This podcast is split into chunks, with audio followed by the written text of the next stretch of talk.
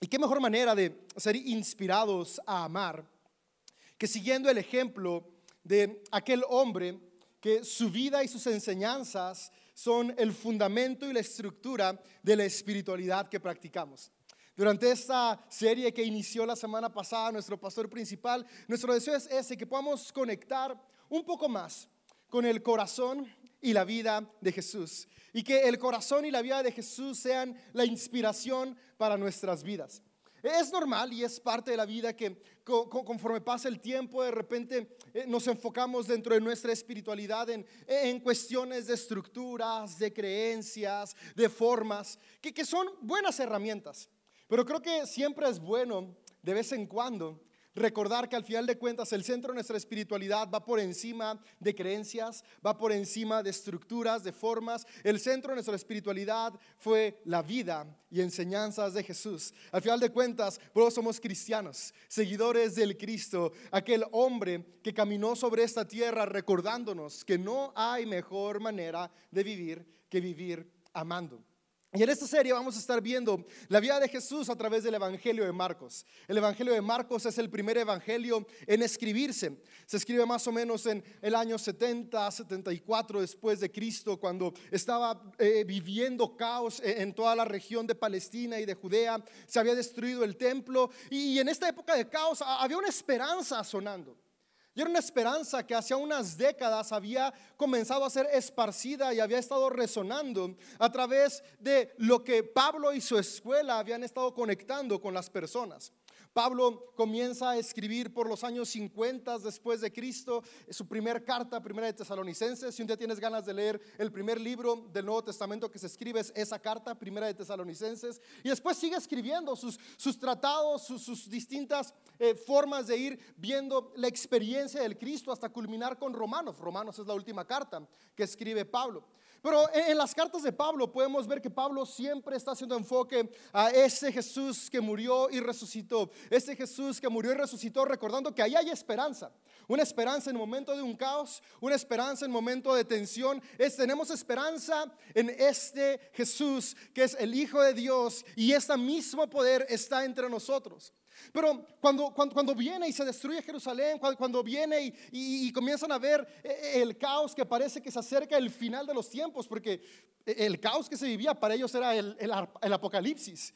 Eh, personas comienzan a decir, ok, sí, queremos conocer en quién está nuestra esperanza. Pablo nos habla de una esperanza, pero, pero ¿quién es este hombre? ¿Quién fue este Jesús?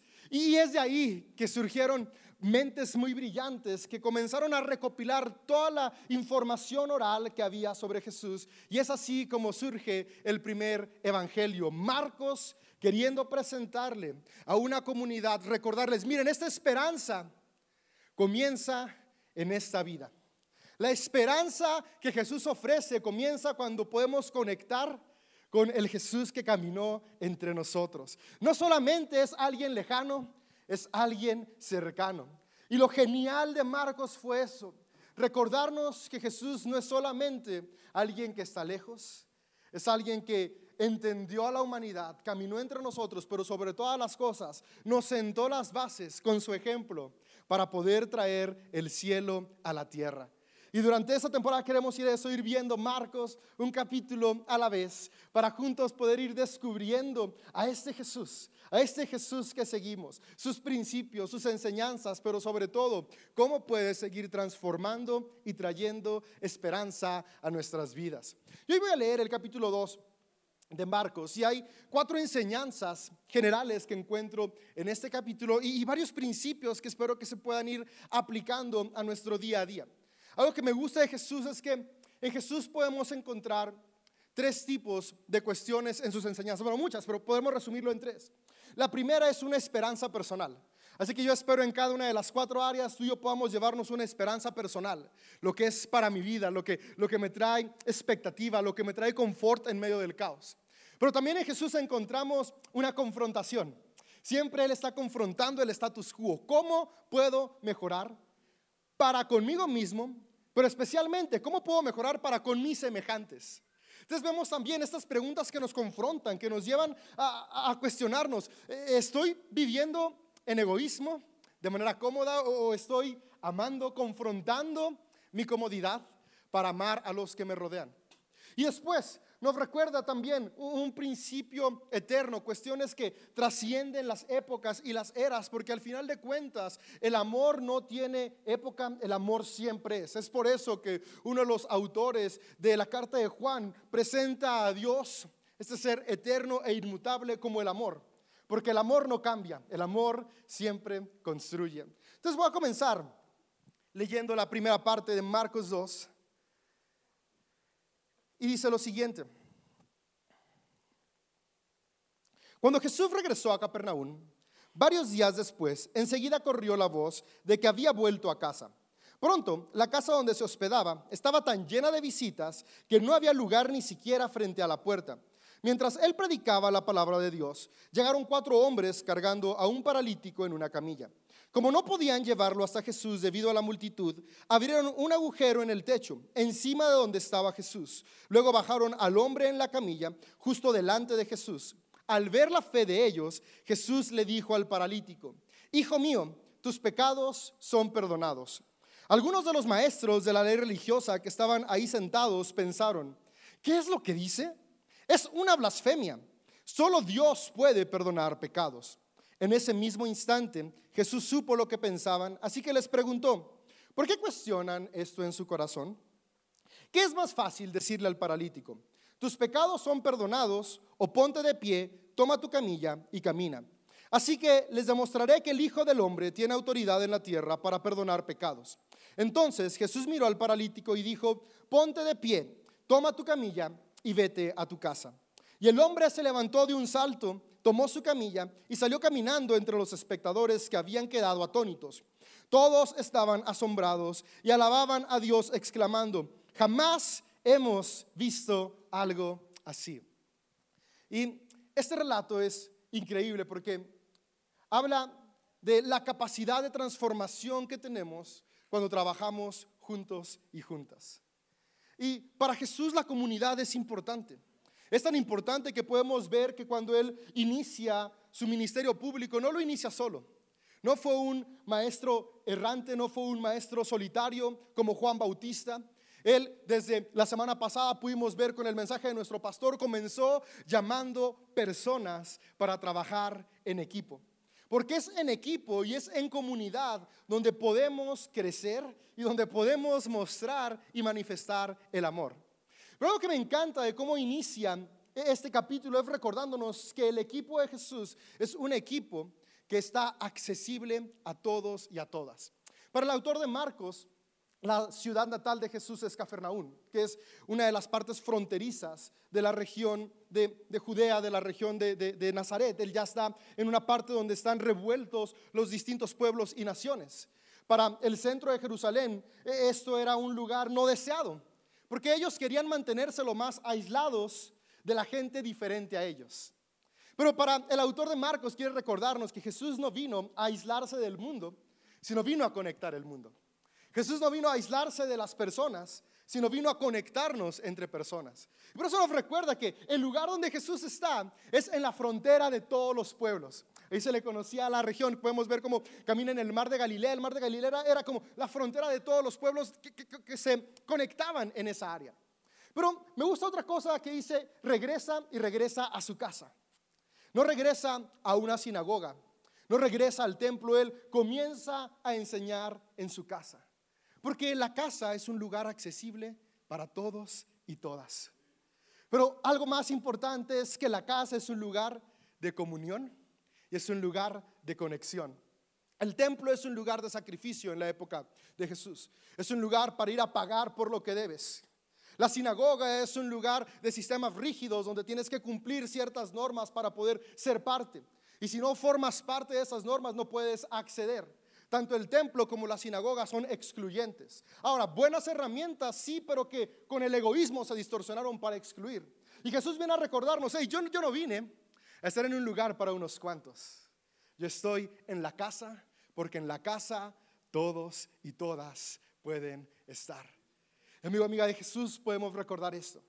Que tú y yo, cada uno de nosotros, podemos caminar con Él, podemos tener acceso a Él, porque Él no es exclusivo, Él es inclusivo. Para ti, para mí, para cada ser humano en cada momento y en cada lugar. Y dice que cuando estaba en esta casa, estaba tan llena, todos querían escuchar lo que él decía, pero había cuatro amigos que tienen un amigo con una necesidad. Y ellos querían acercar a su amigo a Jesús, porque ellos decían, Jesús puede sanarlo. Pero estaba la casa llena y no pueden entrar. Pero me encanta que ellos no se detienen con eso. Los obstáculos que ellos tenían eran dos, personas y paredes. Jesús estaba dentro de la casa, entonces paredes no dejaban que entraran, pero había tantas personas que personas también se convirtieron en muros para que ellos pudieran pasar.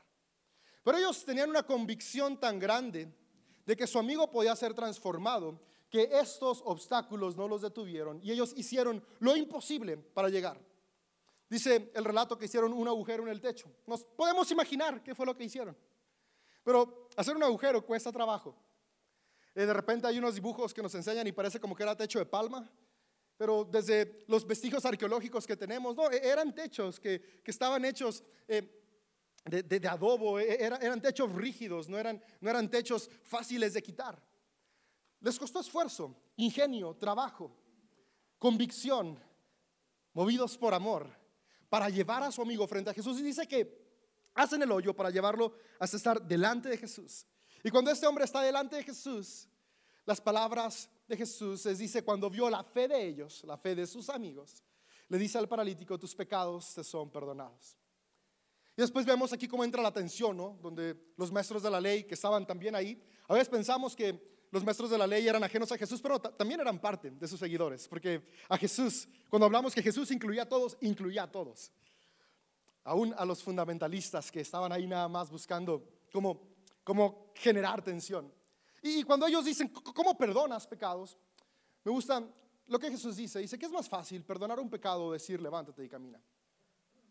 Y es que al final de cuentas Jesús vino a recordarnos que la transformación de nuestro físico, la transformación de nuestra realidad, se comienza a experimentar cuando cambia la transformación de nuestra mente y corazón. El, perdón de pecados es una sanidad de algo que no vemos. El perdón es lo que nos libera de la culpa. Cuando vivimos con culpa, vivimos atados. La culpa es uno de los más grandes saboteadores de la vida. Porque vivimos culpándonos por nuestros errores, vivimos culpándonos por nuestros fracasos, vivimos culpando a otros. Y al final de cuentas eso nos paraliza. Y en esta enseñanza Jesús quiso dejar claro, ¿sabes qué? Es importante que primero abraces el perdón. Porque cuando vives sin perdón, vives con rencor o culpa y el rencor y la culpa nos llevan paralíticos. Tal vez físicamente vamos caminando, pero en nuestras emociones, en nuestro propósito, en nuestra vida estamos en una camilla. Pero cuando podemos recordar que somos perdonados y que es un perdón que no se tiene que ganar, sino que solamente se puede recibir, podemos comenzar a caminar de nuevo. Dice Jesús, e-, e-, es más fácil pedir, eh, pedir perdón a pedir permiso. No, eso no dijo Jesús, eso es un dicho común. Dijo Jesús, es más fácil perdonarle los pecados o decirle levántate y anda. Y seguramente las personas dijeron, pues claro que es más fácil nada más decir perdona los pecados porque eso no se ve. Pero Jesús quiere demostrar que su perdón es un perdón transformador. Y dice, levántate y anda. Y este hombre se levanta y camina. Y de esta historia podemos ver estos aspectos importantes para nuestra vida. Y, lo que quiero que te lleves es eso. Sabes que el perdón de Jesús, el perdón divino, no es un perdón que se gana, es un perdón que ya está ahí. Tal vez por años hemos vivido atados al rencor por no poder perdonar a alguien más. Hemos vivido atados a la culpa por no poder perdonarnos a nosotros mismos. Y eso nos ha llevado a sabotear nuestra vida. Hoy es un buen día para frenar. Y poder escuchar esta voz divina que nos dice, hijo, hija mía, eres perdonado, eres perdonada. Y ese perdón como consecuencia nos libera de esa parálisis mental, emocional, espiritual que nos lleva a avanzar en la vida. Jesús sabía esto. Y es algo que quiere recordarnos a ti y a mí el día de hoy. Sabes, los maestros de la ley estaban molestos porque ellos e, e, eran los que administraban el templo. Y el templo ponía un precio al perdón. Había un costo, había reglas que seguir y esto servía para controlar a las personas y para decidir quién sí y quién no. Y esta es la pregunta que nos confronta a cada uno de nosotros. El día de hoy, cuando actúo con mis semejantes, actúo como Jesús, que recuerdo que el perdón es gratuito y para todos, que se da en la casa, en donde todos y todas están. en una casa que está en la frontera de todos los pueblos, donde no se trata de cuál es mi nacionalidad o cuál es mi religión o cuál es mi color de piel. O me enojo, como los escribas, que espero que todo se cumpla al pie de la letra, porque eso tener el control de quién sí y quién no. Esa fue la confrontación que Jesús hizo en esta historia. Nos recuerda que todos somos amados, pero nos anima también a recordar que el perdón divino es gratuito, que el perdón divino es accesible y que no hay nada ni nadie que podamos poner precio o que podamos poner barreras para que otros puedan conectar con Él. Y creo que con esto cierran esta primera historia. Un hombre con una necesidad, con dos barreras, paredes y personas. ¿Cuántas veces paredes que son estructuras han sido barreras para que personas puedan experimentar el amor divino? Y no solo en la iglesia, también, en la familia, ¿no? ¿Cuántas veces la, familia es tan hermética y tan cerrada que si tú no estudias tal carrera, no, no recibes el amor pleno de papá y mamá? La, la familia es tan hermética y cerrada que si tú no te vistes de cierta manera como a papá o mamá le gusta, no puedes conectar. Es tan hermético porque si tu hijo no, no, no aceptas que tu papá y mamá piensan diferente, no quieres una relación con ellos. Y, y creamos estructuras y paredes, creyendo que si eres más joven, sabes más porque tienes cosas más nuevas y creyendo que si somos más grandes, sabemos más porque tenemos más experiencia. Cuando Jesús vino a recordarnos, estructuras dividen. Ahora, no estoy diciendo que se eliminan. Son necesarias, pero jamás deben estar por encima de la necesidad de las personas. Paredes. Creo que podemos ser una comunidad espiritual donde las puertas son más grandes que las paredes. Las paredes sostienen lo necesario para funcionar porque estructuras son necesarias, pero jamás van a estar tan altas o tan cerradas que nadie pueda entrar. Pero la segundo obstáculo, y este es el, el que más nos reta, no eran paredes, eran personas. Personas que estaban tan amotinadas que no se dieron cuenta que a su alrededor había alguien con más necesidad. Personas que estaban de pie que por querer estar más cerca de Jesús ignoraron al que no podía pararse. ¿Cuántas veces en nuestro afán de querer estar más cerca somos obstáculo para quien quiera acercarse? ¿Cuántas veces en, en nuestro deseo tal vez genuino, pero al final de cuentas egoísta, de querer estar mejor, cerramos los ojos para el que necesita? En este pasaje podemos ver en Jesús alguien que quita obstáculos, estructuras y juicios personales que limitan a otros. ¿Por qué? Porque vamos a recordar esto, el perdón de Dios es gratuito y para todos. Un perdón que el día de hoy a ti y a mí nos capacita para levantarnos, para avanzar. Yo no sé cuál área de tu vida el día de hoy se siente frenada o estancada, pero lo que yo sí sé, amigo, amiga, es que hoy puedes salir consciente de que eres perdonado y perdonada de que Jesús te ama, de que hay esperanza para ti. Puedes volver a caminar. Podemos volver a avanzar. Y de esta parte de la vida de Jesús, vámonos con eso. Jesús vino a recordarnos, el perdón es para todos, pero el perdón de Dios es un perdón que transforma, no un perdón que simplemente está ahí para echarle como un curita a el rencor o la culpa, sino un perdón que cambia la culpa por responsabilidad, un perdón que cambia el rencor por amor. Y eso nos va a impulsar a avanzar. Sigue diciendo el verso 13. Entonces Jesús, después de esto, salió de nuevo a la orilla del lago y enseñó a las multitudes que se acercaban a él. Mientras caminaba, vio a Leví, hijo de Alfeo sentado en su cabina de cobrador de impuestos. Sígueme y sé mi discípulo, le dijo Jesús. Entonces Leví se levantó y lo siguió. Más tarde, Leví invitó a Jesús y a sus discípulos a una cena en su casa, junto con muchos cobradores de impuestos y otros pecadores de mala fama. Había muchos de esa clase de gente entre los seguidores de Jesús. Cuando los maestros de la ley religiosa, que eran fariseos, lo vieron comer con los cobradores de impuestos y otros pecadores, preguntaron a los discípulos, ¿por qué come con semejante escoria? Cuando Jesús los oyó, les dijo, la gente sana no necesita médico, los enfermos sí. No he venido a llamar a los que se creen justos, sino a los que saben que son pecadores.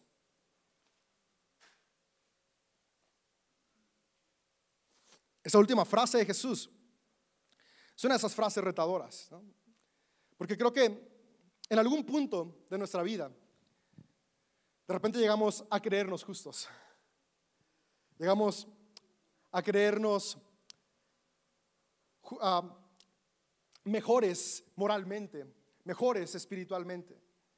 Y esto es muy retador porque justamente Jesús está recordando que, que ese no es su blanco.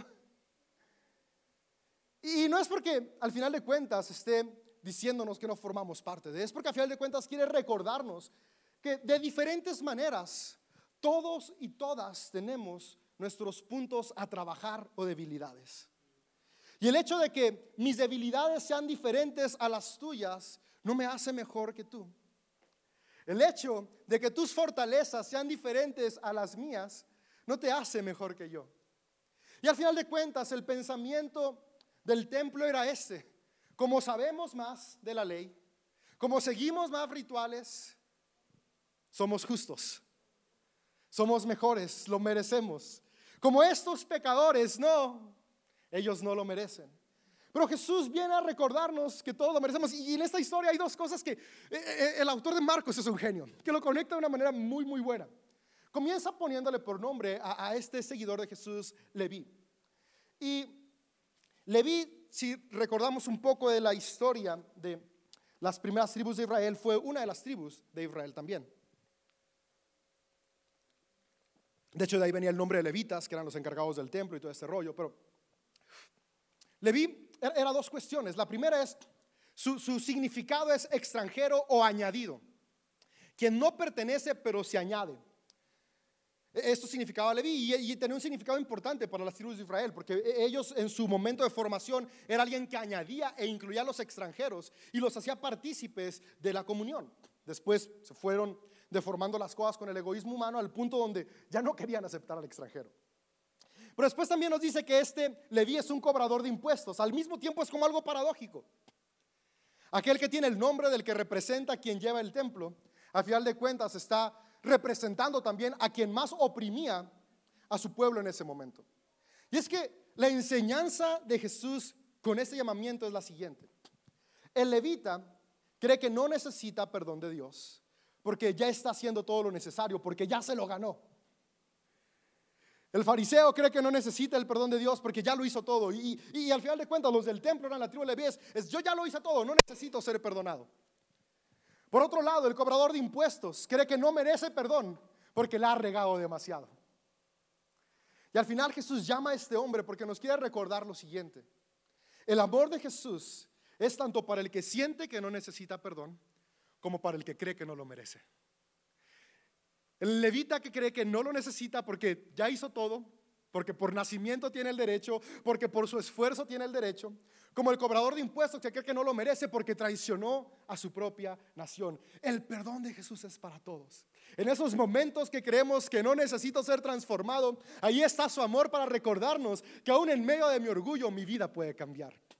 Y en esos momentos donde creo que nada puede rescatarme, Ahí está el amor divino para recordarme que no hay nada ni nadie que pueda separarme del amor de Dios.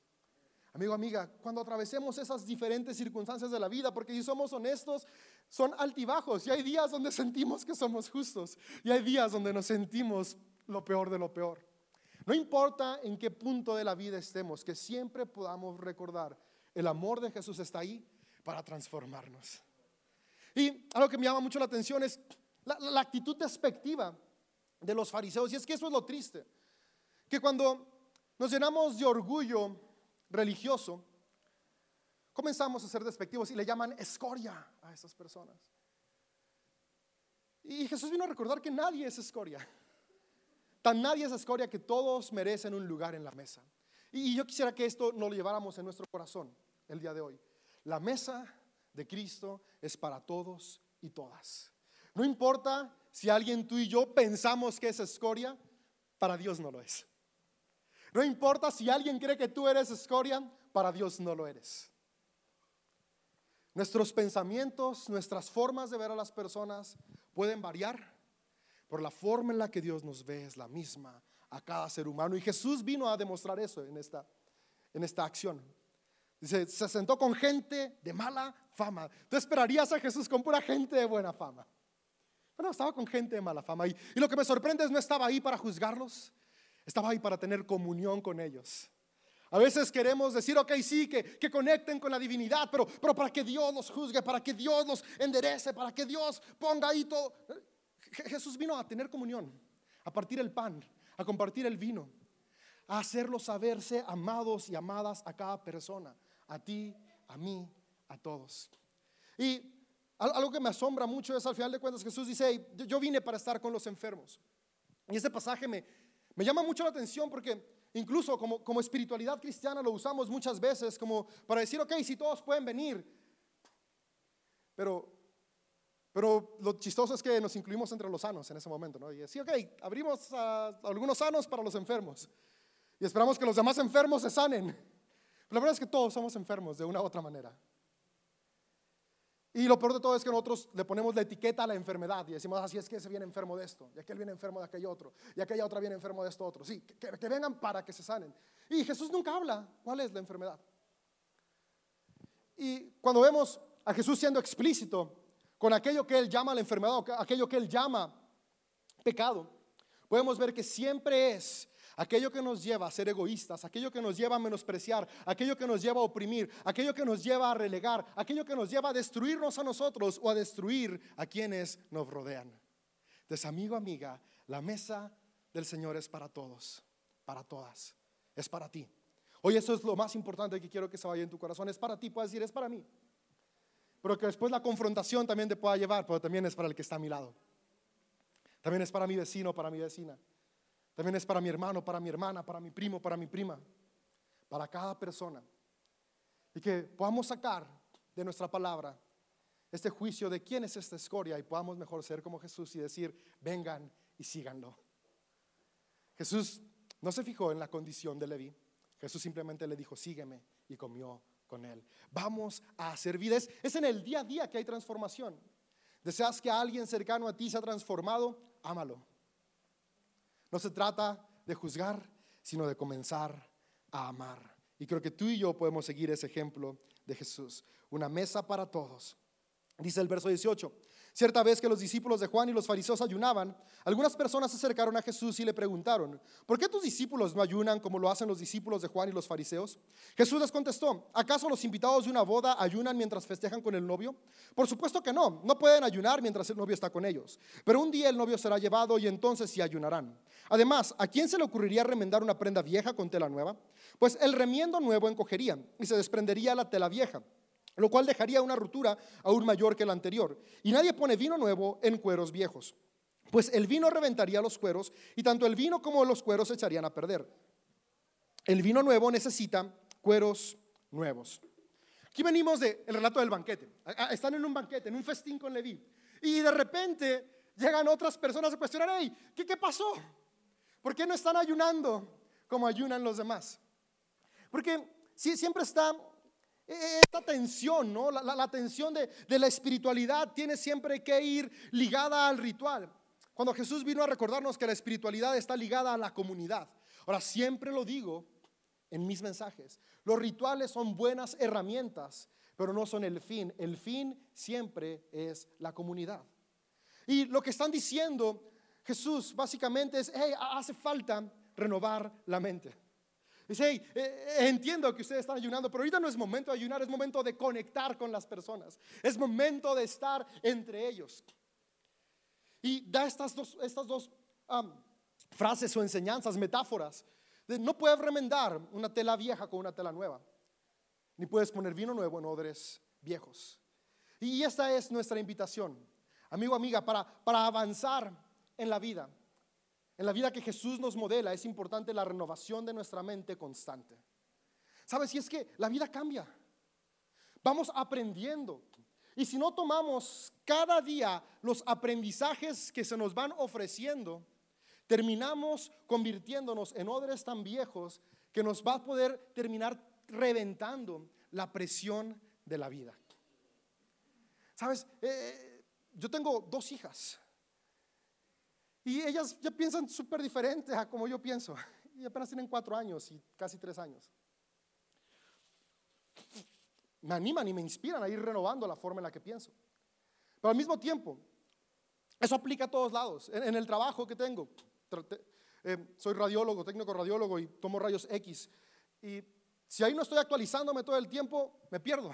Porque cada vez hay nuevos estudios, hay nuevas formas de hacerlo, hay diferentes maneras de conectar. Y, no solo en cómo lo tomas, sino en cómo llegas al cliente. Mis clientes, los doctores, cada vez quieren que le entregues de manera distinta. Eh, renovarse. Hay un dicho que dice, te renuevas o mueres. Y eso lo entendemos a veces muy claro en los negocios, pero eso también aplica en la vida, en la forma en la que pensamos, en cómo conectamos con la espiritualidad. De repente queremos llegar a pensar cuando hay un, pasaje que dice, Dios es el mismo ayer, hoy y siempre, que dice las formas son las mismas ayer, hoy y siempre. Pero ahí no dice ni formas, ni creencias, ni doctrinas, dice Dios. Y Dios es amor, el amor es el mismo ayer, hoy y siempre. ¿Cómo conectamos con Dios? Va cambiando de acuerdo a nuestras temporadas de vida. Y lo que Jesús vino a recordarnos es eso. ¡Ey! Los fariseos y escribas se habían quedado en las formas del pasado, que creían que conectaban con Dios, pero estaban desconectadísimos de Dios. Y la invitación de Jesús es esta, no nos desconectemos de la experiencia divina que podemos tener cada día por aferrarnos a paradigmas del pasado. Y estos paradigmas son personales. Para cada quien son diferentes. Tal vez yo hoy tengo cierta forma de orar que ya no me funciona y mañana me va a funcionar. Pero que la que ayer me funcionaba, hoy te funciona a ti. Y la que hoy me funciona era la que tú hacías ayer. Y es que esto es algo bueno que podemos ver en Jesús. Jesús por eso no vino a instituir formas, sino vino a recordarnos que lo importante es lo que hacemos. Renueva lo que haces, renueva tu conexión con Dios, renueva lo que crees de la espiritualidad, renueva la perspectiva que tienes de Dios. Renueva la perspectiva que tienes de ti mismo. Renueva la perspectiva que tienes de lo demás. Y podemos seguir avanzando. Que seamos siempre tela suficiente para que se siga cortando la historia de nuestra vida. Que podamos ser siempre odres preparados y listos para recibir este vino nuevo. ¿Qué, es, estos nuevos respiros, estos nuevos procesos de, de llamado, estos nuevos aires de esperanza? Que no nos quedemos frenados, que no nos ganen aferrarnos al pasado, que estemos dispuestos a renovar cada día nuestra mente. Y cierra el pasaje, cierto día de descanso, mientras Jesús caminaba por unos terrenos sembrados, sus discípulos comenzaron a arrancar espigas de grano para comer. Entonces los fariseos le dijeron a Jesús, mira, que tus discípulos violan la ley al cosechar los granos en el día de descanso. Claro, ¿no? Los seguidores de Jesús quienes esperaría que menos leyes violaran, apenas vamos en el capítulo 2 y ya han violado un montón de leyes. Pero es que al final de cuentas, vamos a terminar de leer y, vamos a ver el énfasis de Jesús que está por encima de las normas. Ahora, cuando digo por encima de normas, no me refiero a normas de sana convivencia, sino normas de opresión. Y ahorita podemos ver la diferencia un poco. Dice Jesús les dijo, ¿acaso no han leído en las escrituras lo que hizo David cuando él y sus compañeros tuvieron hambre? Entró en la casa de Dios en el, en el, tiempo de Aviatar, era sumo sacerdote, y violó la ley al comer los panes sagrados que solo a los sacerdotes se les permite comer. Y también les dio una porción a sus compañeros. Después Jesús les dijo, el día de descanso se hizo para satisfacer las necesidades de la gente y no para que la gente satisfaga los requisitos del día de descanso. Así que el Hijo del Hombre, que es Señor, incluso del día de descanso. De nuevo, tenemos a sus discípulos generando controversia por lo que hacen. Pero aquí es algo muy importante. En la época de Jesús se había vuelto tan, tan riguroso el día de descanso que, que, que incluso se ponía en peligro la vida de personas. ¿Y cuántas veces hemos sido tan rigurosos con reglas que un día fueron creadas para bendecir que terminan convirtiéndose en métodos de opresión? Lo que Jesús está diciendo es eso, las personas siempre van a ser más importantes. Las personas siempre van a ser más importantes. ¿Y sabes qué es lo hermoso de esta frase? Que tú eres parte de esas personas. Tú, yo y cada ser humano siempre vamos a ser más importantes. E, esta frase debería ser de esas que nos supiéramos de memoria los seguidores de Jesús. El día de descanso se hizo para el hombre y no el hombre para el día de descanso. Las doctrinas se hicieron para el hombre y no el hombre para las doctrinas. Los dogmas se hicieron para el hombre y no el hombre para los dogmas. Los rituales se hicieron para el hombre y no el hombre para los rituales. El día que una doctrina, un dogma, una creencia sea un obstáculo, ese día tenemos que avanzar sobre él como Jesús avanzó sobre él. ¿Sabes? Es triste como es conocido, al menos en Latinoamérica, cómo la espiritualidad cristiana divide más familias en lugar de unirlas.